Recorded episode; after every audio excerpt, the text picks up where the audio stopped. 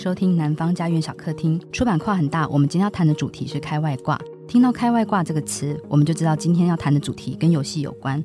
那开外挂这个词，原本是指我们在游戏中利用一些程式或者是技术来作弊，让游戏变得对自己比较有利而获得获胜。那后来演化成一些流行用语，用拐弯抹角的方式来赞叹一个人的表现很好或者是很出色。那本集开外挂作为关键字，我们邀请到了两位呢，也是很开外挂的两位老师。除了在自己的文学创作里面都有获得了很好的成就之外呢，都有参与了一些游戏的制作经验。那今天邀请到了两位老师来跟我们讨论一下，就文学在游戏中有没有什么样的功能？文学可以成为游戏吗？又如何应用文学于游戏之中？那第一位邀请到的呢，是台湾的人气轻小说女神月亮熊老师。大家好，我是月亮熊。那老师呢？今天除了创作很多脍炙人口的轻小说以外，后来才发现老师原来是很多台湾的独立游戏的幕后编剧的工作。待会要请老师来跟我们多多聊聊这一块。那第二位呢，是长期在民俗学跟妖怪文化里面，在台湾很具代表性的奇幻小说家。那同时也设计了一些呃跟台湾在地历史相关的实境游戏，是潇湘神老师。哎，大家好，我是潇湘神。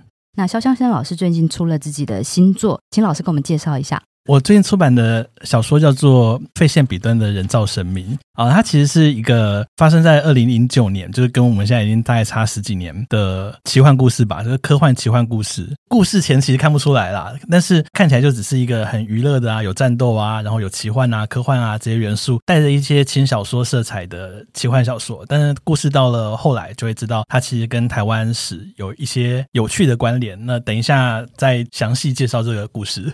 这是一本充满了游戏感的一部小说，让我光是看到它的梗概还有介绍，我就觉得非常的值得期待。接下来呢，要进入到了一个快问慢答的环节。那这个是设计了一些比较有趣的问题，然后要请两位老师来跟我们玩一个这样的小游戏。那我们就现在开始喽。第一题是一个可以看出年代感的题目，请分享三个玩过的经典小游戏。OK，那我就先来喽。好，好，踩地雷。啊，够老吧？对，我完全没想到。嗯，踩地雷。对对对，对。还有那个在 Windows 上面才有的那个弹珠台，那个也很经典。应该说那个都是一起，通常一起，对对对，就是都可以玩到的。对对对对对。小时候抽风。嗯，但那时候 Windows 上面那个扑克牌游戏我就不会玩，所以我就只会玩那种踩地雷啊之类的。我一直搞不懂它扑克牌游戏的规则，然后也没有去理解。伤心小站那个我也我也不理解，我都是玩接龙。新接龙哦，对对对，接龙的话还会，对，对，对，但是三眼小站一直搞不懂他到底在干什么，所以我就嗯没有玩。然后还有俄罗斯方块，哦，对对对对，真的都非常经典。我的话应该是马里欧吧。然后还有 小朋友骑打交，跟皮卡丘排球，就是 我们那个时候小，嗯、就是国小生，我们下课之后就会马上冲到唯一的一台电脑面前，然后男生们他会开始会开电脑，然后打游戏，五六个小朋友围在那边。玩这样子，然后就有很多女生或其他小朋友就会在后面看。那几款游戏是我们当时就是超热门的一些经典游戏。嗯，对。所以你们有经过那个吗？钓鱼游戏那一类的，Good Morning 那个啊？什么钓鱼游戏？糟糕，糟糕。好，对不起。第二题，年代差来了，直接往下走。好，第二题，你们在玩游戏的时候呢，更喜欢追求胜利，还是享受游戏的过程？我觉得看游戏的类型，哎，但基本上是胜利派吧。因为小游戏通常关卡都很短，都很简单，所以就会想要优先去追求那个胜利的过程。就是能够一直前进那个关卡的话，很有成就感。所以如果会卡关的话，就会很容易，也会容容易感到挫折。对对对。所以小游戏的话，尤其是那种闯关游戏，会特别在意能不能过关这件事。那如果是大制作呢？因为能探索的东西会变得很多，所以就会想要花时间好好享受。嗯，我也是。我自己的感觉是，游戏真的太多类型，有一些游戏它甚至一开始就它没有所谓的赢，它就真的只是让你体验而已。那对于这种游戏，当然我们就只能做体验，甚至说我们好好体验才是这游戏希望我们做的事情。但如果说像一些大制作游戏，它当然有很深厚的世界观啊、剧情啊，有一些很感人的情节设计啊，过程当然很重要。但是如果它还是有设计一些战斗环节的话，该怎么说呢？就是赢了又体验到，当然比较爽。当然竞技的过程也会就是跟朋友之间产生一些很有趣的互动，我觉得那个也是精华所在，就是玩家们之间的互动感。好，第三题。玩游戏时喜欢冲刺破关或地毯式搜索玩法？诶，这好像跟刚才那题有点重叠。对，对，但这样不一样的问法会有不一样的答案吗？如果是以 RPG 为主的话，我当然会希望越玩破关越好，就是能够多在那个世界里面待越久会越开心。因为它的重点就是要呈现出一个就是很有沉浸感的一个世界观跟那些故事，所以就会想要把所有一草一木全部都挖遍，确定都没有办法互动之后，才会甘心的前往下一个地图。我真的觉得这游戏它的设计概念不同，会影响我的决策。诶，譬如说，虽然同样是 RPG，但是如果说它的情节很紧凑的话，我就会开始无视地图。总之，他要我去哪里，我就赶快跑去那边。对，我很想要知道接下来发生什么事情。那这时候我就会倾向先破完一次之后，然后再破第二次，再来慢慢享受。所以你是会玩第二次的人？如果它够好的话，当然会啊。那第四题，RPG 最常选择哪一类型的角色？我的话呢，会选可以远程攻击的角色，但在远程攻击的前提之下，我不会优先选择法师类的。我觉得法师类的，真的等对方七进的时候，其实战术不见得会比较多。通常等对方近身的时候就完蛋了。然后我是比较喜欢偷袭呀、啊，远程攻击嘛，偷袭然后打游击战，盗贼游侠类。对对对对，就是。把时间拉长，但是让自己处在安全的地方的这种，所以法师对我来说，他可能等敌人近身的时候，那就死定了，所以我会尽可能避免这种情况发生。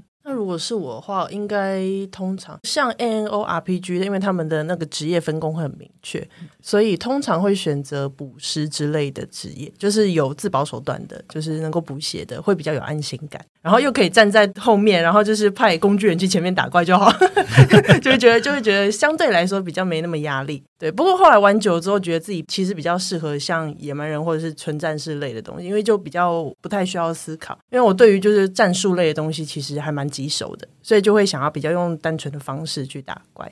是指在操作上面不是完全的，对对对，因为有一些游戏类型不同，那有一些就会很吃跑位技术啦，或者是一些技巧的战略，或者是那些技能的释放之类的。那有些职业他们会故意设计的比较复合式，或者是比较复杂一点，那那种就会需要动脑筋去思考说，哎，现在适合什么样的配置，然后你需要怎么样去调整你的技能或。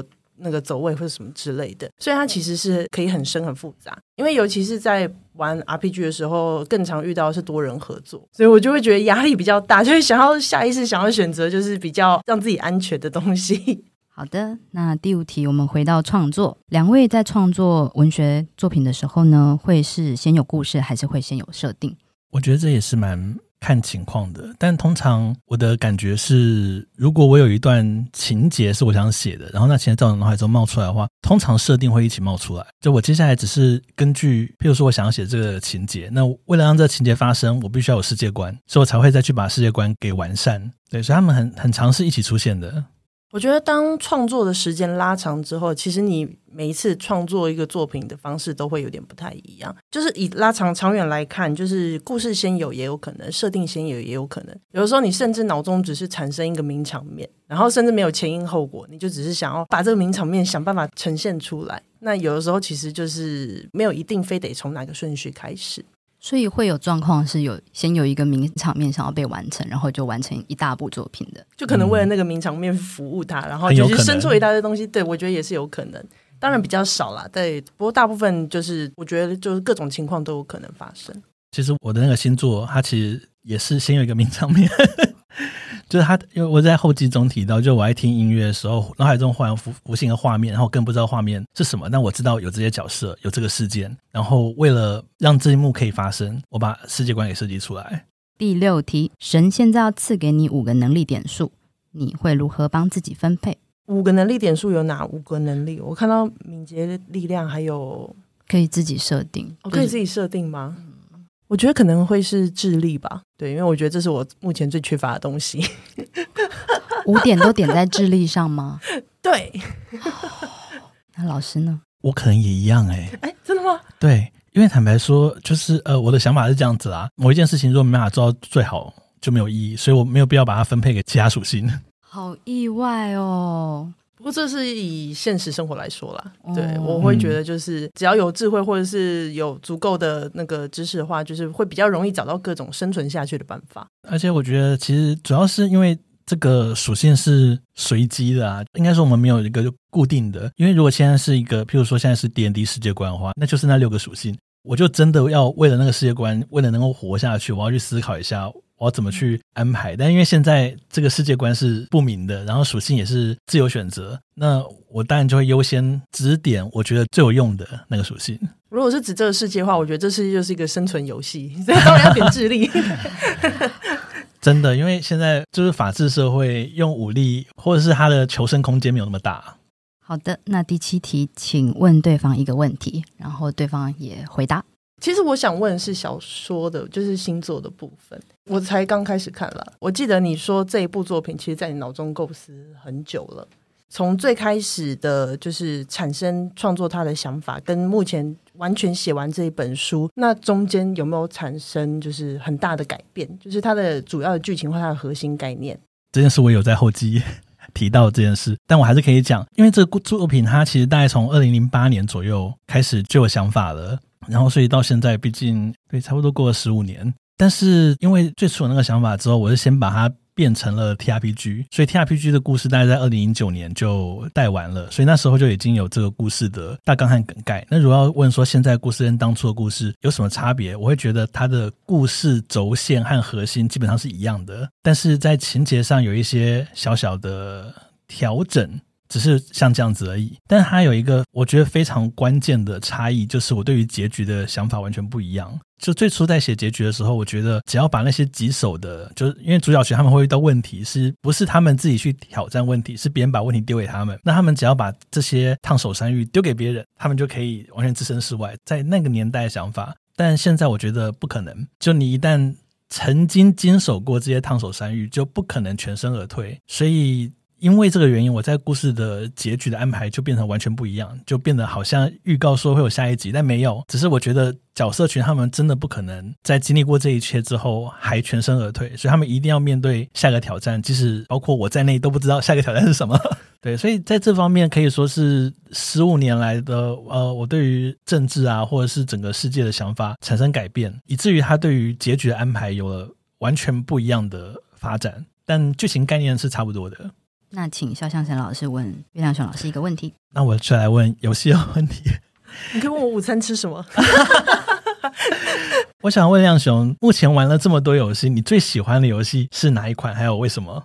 我其实前阵子一直在想这个问题，那想了很久，应该会是战神吧，PS 四版。嗯当然，巫师三或之类其实也都表现得非常精彩，但其实我最终还是比较喜欢小说的版本。那所以，其实游戏的分数在我心中其实是没有到那么高的。那当然，它表现的也很好，对，只是我更喜欢小说一点，就只是这样而已。那战神的话，因为它是完全以游戏为载体做出发，但是它的叙事跟它的内容深度，我觉得都表现得非常精炼。嗯，然后它可以把前因后果也都是。跟他的情感就是很深很深的情感，然后都用很简单的画面就可以交代出来。游玩的过程，他的关卡，他的那个叙事的内容也非常流畅。我觉得就是在当时来说是非常难得一见神作。对我来说就是非常完整，各方面都表现得非常完整。了解了解，都让我有兴趣了。我没有玩过。哦，真的吗？其实我本来也有想过要不要回答《魔兽世界》，因为它毕竟也是陪伴我非常久的一款游戏。对对对。不过单纯以游戏性，然后跟综合整体表现来说，我觉得一个已经有说完的故事，它终究还是比较吃香的。最后一个快问慢答，现在你是这场 Podcast NPC，请对观众说出你的专属台词。这我想了很久，我真的不知道，我我甚至不知道我要扮演什么。好，但我决定要讲这句话：把这个按钮拿去吧，按下这个键。就可以无痛成为这个 podcast 的来宾。哇！哦，太厉害了，太厉害了，太厉害了！我觉得我是外星人哎、欸，真的，一个一个外星人拿一个按钮给你，你就按下去，很有故事感。我觉得真的不愧是 不愧是潇湘，因为我刚刚满脑子想了很久，然后就最后就只有一句“为了圣光”之类的。为了圣光，我们开始吧，这样子。好，那透过快问慢答呢，我们就展现出了就是我这个游戏的门外汉的设定，所谓问答的小游戏里面有多么的不擅长这样子。两位老师都可以把那个问题，就是在各种前提，就是想思考得很清楚，以及就是在就是每个问题里面，它应该会有哪一些些属性类型，应该要要被定义的。那这里就可以看得出，两位老师其实在对于游戏的后面的背景设定，然后对于他们的机制等等的东西是很有概念的。所以，我们今天要访问的内容呢，两位老师在自己的工作领域以及创作上面，可以为我们带来的一些解答。那第一题是，去年月亮熊老师推出了《失落迷城：星陨将至》游戏同名小说，此款游戏 RPG 你有参与制作吗？那您在里面是怎么样的角色？可不可以帮我们介绍一下这部小说的由来跟内容？这款游戏，诶，它其实制作了真的蛮久的。现在算一算，就是从开始做，然后到推出，大概经历了四年多，快五年。中间其实有打掉重来的一个时期，这样子。不过我实际参与，等于是从头参与到尾，那大概也就是花这个时间。那时候制作人就是看到了我写的《魔兽世界》的同人小说之后，有特地来问我说，愿不愿意帮他们的游戏做世界观。那当时他有提出一些游戏的雏形跟概念，我听完之后也当然很有兴趣，就加入。所以我一开始初期主要是做世界观，还有角色设定，还有他们的前传小说，因为他们觉得就是如果能够先写一个故事或小说出来，就是他们内部的团员会更有画面感，也更清楚说，哎，这款游戏的方向在哪里。所以他本来是请我先写小说的，写着写着就是。团队进行到一定程度之后，然后他们才开始问我说要不要接下游戏剧本的案子。那那个时候我还没有写过任何游戏剧本，然后他们其实也对于游戏剧本的制作没有经验，因为他们大部分都是工程师出身，所以他们比较负责像是城市的处理啊、关卡的设计，那比较没有。经手就是剧情的处理，所以那个时候我们就想说，就一起来摸索该怎么做才好。所以花了大概也是一年左右的时间。那中间的创作内容跟讨论的过程，当然就是一直反复的重新来过。就是那段时间创作的内容，几乎等于就是打水漂，就是一直在打磨的过程啦。所以一直等于是到最后的三年左右，才算是稳定的走上专心的写剧本的那个一个 SOP 出来。所以中间其实真的是花了。蛮多心力在调整，主要是在调整内部的合作流程跟沟通方式，就是这个部分花了最大的时间。所以一开始其实你是被邀请去做世界观跟角色的设定，对对对，还有写、哦、写小说，对，因为你刚才有讲到说你其实是先为这个游戏先开始写小说嘛，那后来改成编剧的时候，你说那个没有办法合用的原因是什么？因为一开始我在写剧本的时候，我本来是只有写对话。然后，但是他们看了之后就觉得，哎，没有小说那种丰富的场面跟气氛出现，他们不知道画面要怎么呈现，所以中间他们又说，哎，那你可不可以再用回小说的表现方式？可是写了之后，他们又觉得说，哎，不对，这个套用到游戏规格内其实是办不到的，因为角色们生动的、细腻的表情变化或者是动作变化，他们发现做不出来，成本太高，所以中间光是这个样子试写的过程，其实大家就讨论了很久，因为他们也不晓得该用哪一种方是可以最好的，就是让大家都可以一气呵成了解，就是啊彼此想要达到什么样的效果。所以的确是花了很多时间在这个面向上，就是写法，然后跟他们想要看到的内容，就是花了很多时间调整。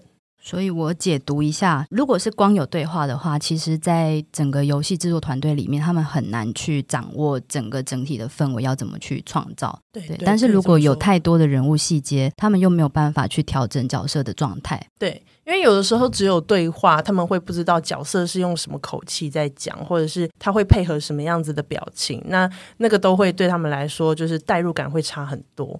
所以他们其实也很困扰，就是不晓得该怎么去决定要去拿捏这些东西。所以主要也是在于说，当时的制作人要怎么样去引导大家，就是诶，这边该下什么样的判断，那边该下什么样的判断，不可能完全由小说家去主导，也不可能完全由美术或城市那边去主导。所以就是大家一定必须要面临，就是很多次的沟通。所以文字在这样子的制作里面，反而变成是一种完整的沟通工具，就是你必须要呈现出大家的想象，嗯、然后把它统整成一个文本这样子。对对对，你会发现自己不是只有写小说就好，然后你要怎么样把这些想法用文字整理出来，然后用在会议上的沟通，让他们能够看懂跟理解你想要表达的东西。我觉得都是会运用到，就是这都会是文字创作者很重要的一个能力。所以这一部算是老师你第一部参与的，算是投入最深的。对，那其他的作品可能也有参与过设定啦，或者是支线剧本，然后或者是剧本的润稿、校稿之类的。但是这款《失落迷城》算是参与跟合作度都最多的，也最久的。因为我看到你还有那个呃《地球计划》跟《万象物语》，嗯，对，两个都是独立游戏的。万象物语比较不算是独立游戏，因为雷亚他们算是蛮大的公司，所以他们比较不被归类于独立游戏团队。那我的确是有跟他们合作写小说，但是因为写小说的性质就是比较单纯。因为不需要去思考说游戏怎么表现，然后有需要配合什么样的规格这样子，所以比较可以能够随心所欲的写。如果当然要参与到剧本或者是一些润稿校稿的地方，就得思考很多很多东西。譬如说你要怎么样把它呈现在游戏画面上，然后团队能够配合你做到什么样程度的表现，都是要去考虑的点。所以那个就会相对难很多。所以，老师，您就您自己在文学经验跟就是游戏编剧的经验上面，你认为有文学的这个背景，懂得写小说，然后对于写小说有能力，是适合当游戏编剧的吗？或者是说，这个工作应该具备的能力会有哪一些东西？我觉得最重要的一个就是你也要爱玩游戏。因为你要去了解游戏的系统啊，游戏的操作跟游戏的其他面向，这样才可以帮助你在跟其他组员沟通的时候，你更容易理解他们在想些什么，或者是他们的需求是什么。爱玩游戏，我觉得是最重要的第一点。然后再来第二点，就是要会沟通，因为不管是拍影视也好，或者是做游戏也好，这些都是动辄十几人，或者是甚至到百人的可能的团队。当然，你要说独立游戏小团队一个人其实也都可以做得到，但是你不可能所有人都有办法身兼数职的去处理这些东西，所以你一定势必得加入某一些团队，然后跟某一些 team 一起工作。那这个时候要怎么考验自己的沟通技巧，或者是能够配合的程度，就会变得很重要。那潇湘神老师，你这边设计的游戏是实境跟桌游类的领域，就是这个跟你的创作题材非常的相近。那想问一下老师，您在做实境或者是桌游类的游戏，是跟北地艺之间的关系是是什么样子的？是先由北地艺决定来推出这些游戏吗？或者是因为想要做这些游戏才有这样子的团体？我自己就是台北地方艺文工作室的共同创办人之一啦。其实坦白说，我们最初是一个社团。应该说，我们是台大的奇幻社和正大奇幻社。那我们那时候两个社会交流，然后当时我在这个社团中有开始去接触，因为当时两个社团比较喜欢玩的游戏是 TRPG，但因为那时候我就已经知道 LARP 的存在，然后我想要把这个 LARP 在社团中让它复活，所以我当时就设立一个世界观，就台北地方艺文这个世界观。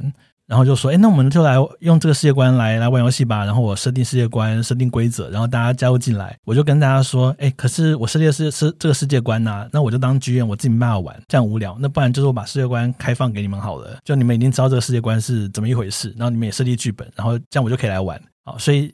当时就在社团中算是蛮红的啦。我们全盛时期是一周有一个 Lap，这是非常惊人的。比方说，我们有大量的剧本的写作投进来，才能够一周一次，然后大家都玩到快要疯掉，因为真的太累了。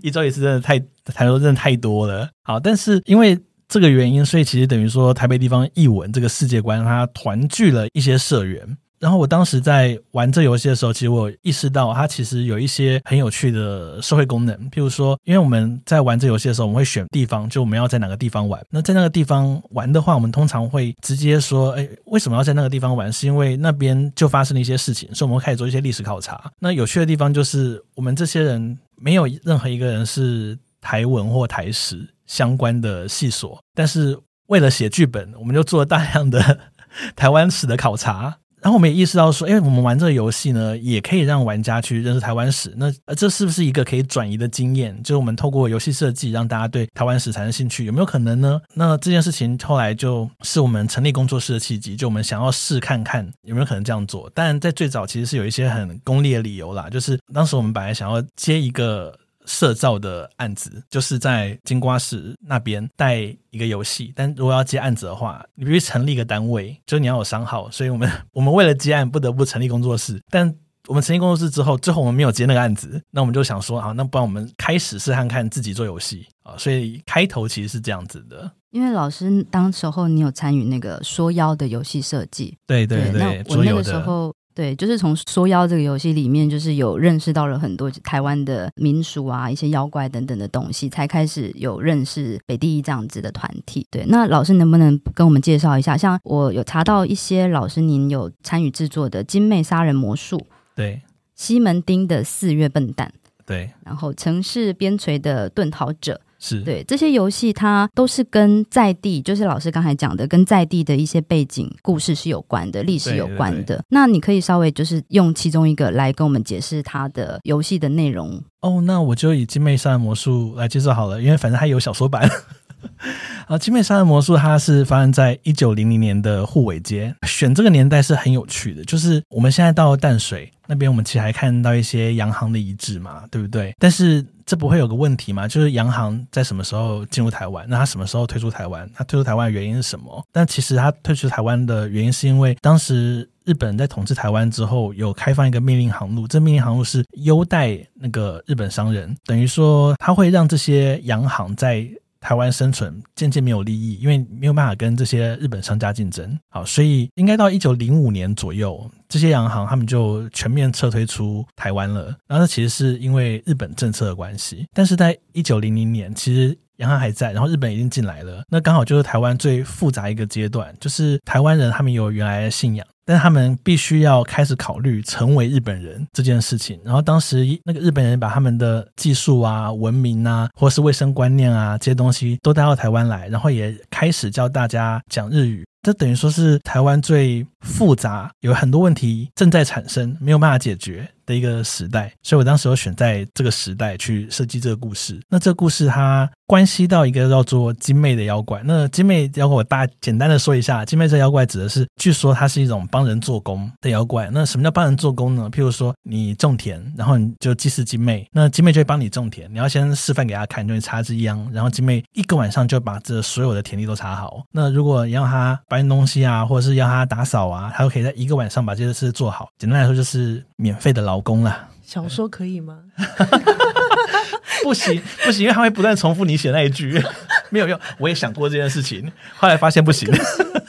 但是呢，听起来很棒嘛，对不对？但是他其实是邪恶的妖怪，就是你为了让他帮你做这些事情，你一年要给他吃一个人。那所谓吃人，就是你有个祭祀精魅的房间，然后你要把人带到房间里面，然后他就被吃掉。那吃掉之后，整个人都不见了，但他会留下他的衣服跟头发。精魅传说大致上这样子。故事里面是有一个洋行的主人，这洋行主他英国人，这洋行主人他的大宅里面呢，居然发生了三起不可解的神秘失踪事件。这神秘失踪事件就是包括他家的客人啊，或是他家的保姆在房间里面失踪了，然后失踪就算了，那还是个密室，就是门窗啊都锁着的密室。但在在密室里面呢，人不见了，但他的头发和衣服留下来啊，所以被当地人就流传说，哎，那个洋人他该不会有养精妹吧？啊，然后这个洋人他就在大概在一九零零年七月的时候不堪其扰就自杀，那自杀身亡，因此就举办了丧礼。那这个丧礼上居然又再度发生了这个精魅吃人事件，就明明都已经在丧礼上了，居然还有人平白无故消失，只有头发和衣服留在原地。这就是这个 LARP 这个游戏的开场，就是大家已经大家来出席这个洋人的丧礼，已经到现场了，然后忽然有人发出尖叫啊，有人不见了，有人被金妹吃掉了。然后这个时候就有一个日本华族，他也是他是那个死者的好朋友，他也来参加丧礼，他要立刻叫警察说，你现在立刻控制现场，不可以让任何人离开这地方，因为犯人就在我们之中。啊，所以它是个推理故事。玩家到这个地方也必须要解开这个地方的谜团，包括之前发生的三个案件，还有在丧礼上发生的这个案件，到底背后的真相是怎样？为了让大家能够推理，我还设计了一个环节，叫做推理阶段。就是当侦探要推理的时候，他可以说：“我要进入推理阶段。”那要参加的人。就可以来参加，那就大家坐下来听他推理，很像是推理小说中会发生的情节。但是这个阶段其实是游戏性的，就是我如果要控制，譬如说我的目的是要栽赃给别人，就是我是犯人那一侧的，我要栽赃给别人。那或者是我有其他目的，我想要打乱侦探的推理，那我就一定要参加推理环节，然后我不停的找侦探查。然后甚至塞假证据给他之类的。但是侦探要是没有召开推理环节的话，就不算破案。所以侦探必须要在推理环节中去对付那些找他茬的人。这可以说是我在设计 Love 的时候一直在想说，怎样才能够把推理元素融到这样子的一种实境游戏里面来，专门为他设计出来的特殊规则。在场人来的人呢，又有那个妈祖的信徒，还有大道宫的信徒。妈祖在淡水那边本来就有一个福佑宫嘛，所以那个是当地的信仰重镇。但其实当地还有另外一个信仰重镇，就是大道宫，就是保生大帝。那保生大帝是在护尾那边总共有八个庄头轮流祭祀他，所以他是一个没有实际的庙的。明明有这个信仰，但没有庙。刚好在民间传说中，保生大帝跟妈祖关系不是很好，所以有一个俗谚叫“大道公风妈祖婆雨”，表示说他们在对方诞辰的时候会故意刮风下雨来扰乱对方的诞辰。所以在这故事中，哎，大道公的信徒和妈祖的信徒，他们其实也是也是竞争关系。这故事中，它就同时包含了那个神明的信徒介入这件事情，然后到底有没有妖怪呢？侦探对于这件事的说法是说，这件事情不可能是妖怪做的，原因是因为它的不可能性太高了。妖怪要吃人的话，我现场吃个人，我我没有必要制造密室啊。正是因为密室的存在，才证明它是人类做的啊，所以就有所谓的那个人类犯案这样子的主张出现。但是偏偏这个世界观又是妖怪真的存在的。所以它到底是妖怪做的还是人类做的？就等于说是有前现代和现代的竞争，然后前现代之中，这个妖怪啊、神明啊，还有神明信徒啊之间也是竞争的。像那现代部分又有洋行的部分，还有日本人的部分，日本人他们也是跟洋行在竞争。所以故事中就是因为各式各样的竞争，所以就有十几个玩家，他们都有自己的生意条件，有自己的目的，然后必须要去找到自己的盟友，然后是吧击败自己的对手。听起来非常的复杂。所以你们这样一场游戏里面会有需要多少个引导人去带玩家？我们通常会有三个 GM，在精妹这个故事里面的话，通常是一个主 GM，就是他要负责所有人对他提的问题。另外一个叫做大宅 GM，为什么会有大宅 GM？是因为要推理的人要收房子，然后我们就要有个人专门去主导收房子这件事情。我们是有一个地图，就问说你要收哪里，好，然后指个地方，然后计算时间过去，然后就说好，那你收到了什么什么东西？这样控场的，他必须要专门有一个区域表示让人进了房间这件事情叫大宅剧院，然后另外是战斗剧院，所以通常我们是有三个剧院。我可以问一下有没有玩家的因素卡关过？玩家的因素卡关是什么意思？例如说，玩家就是没有办法去解开谜团，或者他其实根本搞不清楚状况。玩家没解开谜团是有的，但是坦白说，这个故事的规则就是，它也不是说你真的要解开谜团。简单来说，侦探推理的时候，没有人反对，就算他全部乱讲，只要没有人反对，就会被视为真相。哦嗯，所以这是一个不管怎么样都可以达到结局的一个设计。可以这样说，但是因为侦探解谜是有自己的目的的，所以他要一直去思考。我光是解开谜团是没有用的，呃，我要怎么样解开谜团才有用？在小说版，这个人是很明显的，就是侦探在最后是把真相隐瞒下来的。他为了隐瞒真相，他必须要推出一个假的真相。设计游戏真的是非常复杂的事情。好，那就来请老师讲一讲同样的复杂的废线笔端的人造神明。先大概介绍一下这个故事的开场，大家就知道它是一个很闹的故事。好，的故事的开场是主角他收到了一封信，然后这封信就问说：“诶，我们是一个科技公司，然后我们推出一个叫做神指系统的最新科技，那你要试用看看吗？”哦，所以他就决定要去试用看看。他一开始觉得说：“嗯，应该是诈骗吧。”但因为有些人他看到诈骗之后，他想要跟对方玩玩，就想说，哎，那你能够诈骗到什么程度呢？反正我只要不付钱就可以了。然后主角就是这种人，但是他之后就真的收到了那个试用品，然后这个试用品非常神奇，他就透过一些有点像是魔法仪式般。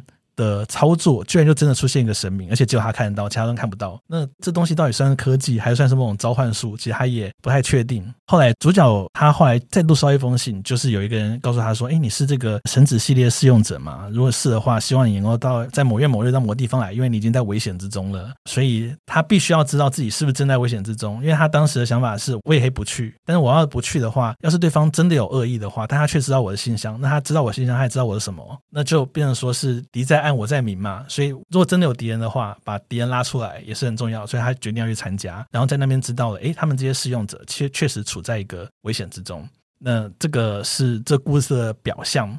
但那故事的表象继续追踪下去，它的重点其实是到底这个神子系统的真面目是什么？还有为什么有些人要针对他们，想要把他们给抓走？那再更进一步的就是敌人的目的到底是什么？他们真的身份到底是什么？所以主角群他们在不断的调查和抽丝剥茧的过程中，才发现，哎，原来这件事情就跟某一个从二战之前就已经开始进行的庞大计划有关。所以主角他们其实是被卷进了某一个有点像是国际阴谋中的情况，但这个国际阴谋居然跟台湾的矿业史有关。我自己觉得不能讲太多，因为这件事情要留给 对，要留给读者自己去享受啦。因为我自己目前有收到一些回馈，都觉得说在最后可以把这些元素这样结是一件蛮享受的事情。所以我现在如果先爆雷的话，那就会无法享受到这件事情。有，我有看到非常多的评论。或者是心得，就有去讲说，老师您在这一部作品里面，其实有放了很多台湾在地的东西，包括就是铁路啊，然后等等的情境，就是会让人家感觉在看的时候很有临场感这样子。对，所以我也非常好奇，希望可以赶快读这本书。那我们回到我们今天的访问内容里面，就是想要问问两位，既然就是同时有游戏玩家以及游戏制作编剧的经验，也是写小说的创作者，你们认为就是文学改编的游戏，或者是文学在游戏里面的作用是什么？我的问题会比较偏向说，因为现在其实有像不管是就是肖湘神老师在做说，刚才有说透过游戏来让民俗啊，然后一些文化的东西可以让大众所了解跟认识。月亮熊老师，您这边也是因为有就是轻小说家的背景，还有机会可以走到那个游戏编剧的工作上面。那想问问看，其实游戏这件事情跟文学它是有相关的吗？那或者是说，文学这件事情，它对游戏的制作，它是有没有什么样子的需要性，以及它的必要性？我自己是有很多个角度可以去想了。那假如说是以就是宣传效益，或是以商业效果来讲的话，游戏的玩家跟会读小说的人，他们本来就是不同的客群。那如果你能够做到越多媒介的扩展的话，那你能够吸引到的人，或者是就会有越多人去看到这个东西。那对商业来说，当然就是一个很好的一个方式，就是能尽量把自己的触角往外伸的话，就可以越容易的跨圈，然后让越多人知道有这个东西存在。那单纯以创作的心情来讲的话，我觉得小说有的时候不一定那么适合游戏。因为小说有小说自己独特的表现方式，跟它独特的魅力在。那游戏叙事的话，又是另外一个考量的点。所以他们两个东西在表现手法上，其实出发点跟思考的方向，其实都是不太一样的。相对来说，这个东西有没有办法那么容易相容？我觉得其实就是有难度。因为一来也要考虑到说，这个小说的内容核心是不是真的有所谓的玩法或者是系统性在？那这个东西如果要套用到那个游戏里面，是不是就可以发挥得出来？就会变得就是非常非常难表现出来。那有一些可能就是设定上太复杂，就是系统性很多，然后或者是他要讲的东西很深。那有的时候游戏上没有办法做到类似的效果的时候，可能就会也必须去放弃改编的可能性。然后再来另外一个最后要考虑的就是，台湾现在目前主流的游戏类型有没有办法去支撑那一些壮大的或者世界观，或者是一些比较复杂的系统？例如说，国外他们很流行 RPG，他们有本钱去做很多款精彩的 RPG 出来，所以其实大家可能就会想说，啊，我们台湾也来做 RPG，或者是你这个故事很适合做大型 RPG，可是台湾其实就是没有公司可以做到这些东西的时候，那你的表现手法当然也会受到限制。你可能就会变成一个很简单的卡牌游戏，那那个东西会不会变得好玩，或者是能不能传达出这个小说的精彩程度？我觉得又会变成是另外一回事。所以其实相对来说，我觉得一定双方都还在寻找就是可以改编或者是可以一起合作的路线。不过我觉得目前来说还有蛮多的限制，然后跟需要去沟通磨合的部分。我在看到题目的时候，其实稍微有一个疑惑点是，就是到底文学是什么？这是很好的问题。我因为因为我的想法是说，呃，如果文学是故事的话，那么其实，在转移到游戏中没有什么问题，因为游戏当然也可以拿来讲故事。但是如果今天指的就故事的话，那文学特征就会消失。所以，文学到底是什么？指的是用文字表现故事的技巧吗？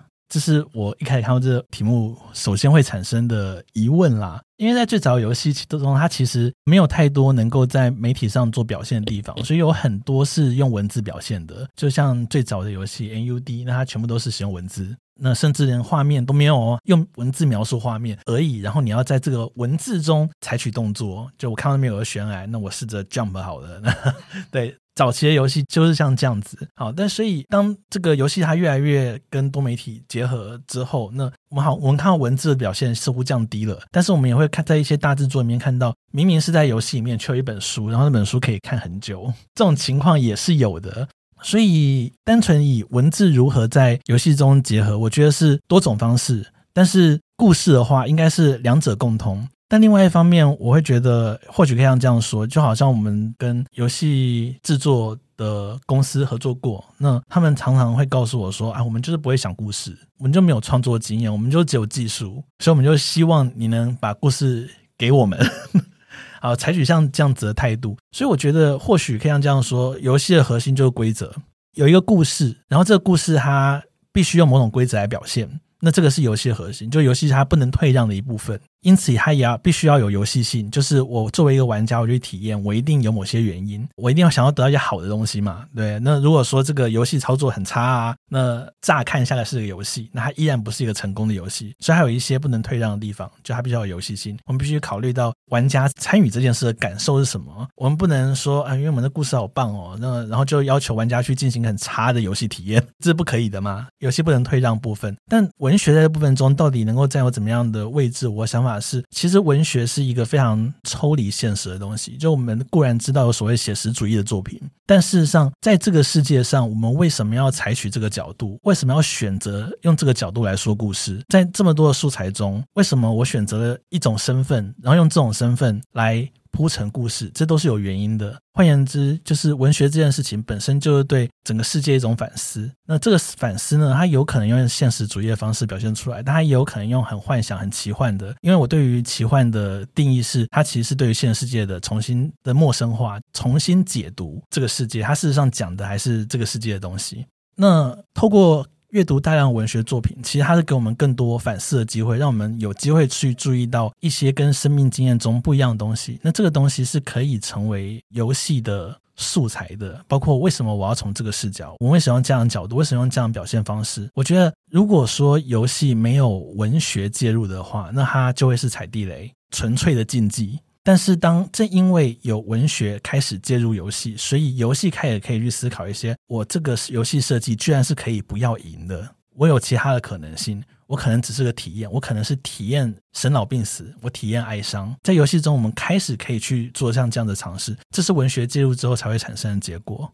谢谢老师。反过来讲，因为现在有越来越多的是比较大型的制作游戏，那里面有包含就非常完整的叙事，然后非常完整的世界观以及角色。那你们认为游戏是否同样的能够反过来带给玩家阅读经验呢？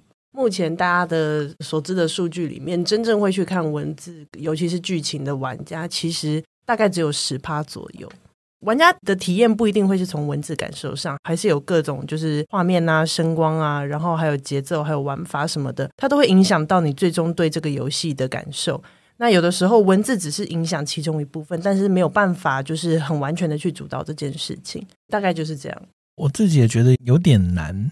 如果是一个习惯读文字的人的话，我其实不会倾向在游戏中读文字，对，因为很累。用眼睛去看那个画面啊之类的，是一件蛮累的事情。事实上，在我的经验中，就是如果真的要把，譬如说我平常用写小说的方式来做游戏的剧本是不可行的，必须尽可能把对话给简短，就三行内能够 能够表现出来。然后不能有太多复杂的观念在里面，因为玩家真的只要字一多，他就会开始失去耐心，他就会叭叭叭叭按下去。但是我也不会说完完全全的没有这种可能性。应该说，我觉得期待游戏能够解决阅读问题，这不是一个可行的，不能这样期待。但是如果说我们问的问题是游戏有没有可能带来一种崭新的阅读体验的话，我觉得是有可能的。譬如说，很久以前我有玩过一个游戏，叫做《抑郁镇魂曲》。《抑郁镇魂曲》它其实是个文字量非常非常大的游戏。故事中有一个很有趣的地点，叫做智慧爆发妓院。它是一个看起来非常廉洁的一个纯真廉洁的一个魅魔。魅魔在西方奇幻小说的形象就是去色诱男人的嘛，但它却是一个看起来非常正直、清廉的一个魅魔。然后他开了一个妓院，然后这妓院叫智慧爆发妓院。那大家来这边干嘛呢？是聊天的。就这里面的这些所谓的妓女，她还是用这样这样的词汇，像这些人呢，他们其实是透过聊天来舒缓这些客人的心情。那它里面最常做的事情就是我告诉你的故事，然后你告诉我的故事。那我自己有一个印象很深刻的点是，你要告诉他故事。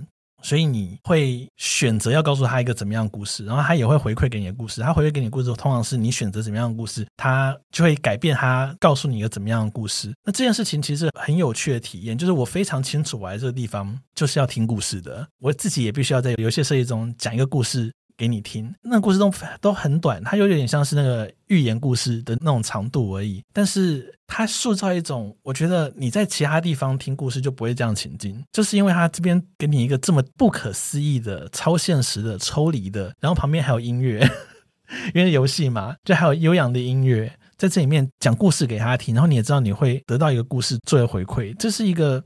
如果我只看文字的话，我我的体验绝对不会是这样子。游戏不能够解决阅读问题，但它真的可以提供一种不一样的阅读体验。那最后，请两位老师推荐与这个主题相关的书单。如果是工具书的话，前阵子尖端有推出一个，就是关于游戏剧本怎么写，然后他刚好推出了新版第二版，那个就是日本的游戏公司的工作人员，就是他在里面服务了十几年，然后把他写剧本的经验跟一些基础的游戏的创作的认知，然后就是手把手的教你，就是要怎么去进入游戏业编剧的思维。所以我觉得这是一本还蛮不错的工具书，也是台湾目前比较蛮少见，就是内容够完整的教学书。因为之前的一些很多欧美大师的那些剧本书，他们其实都已经绝版了，所以找不太到。那这本刚好又是最近就是内容够完整，然后又出钱，又是买得到的，对，所以会推荐给大家。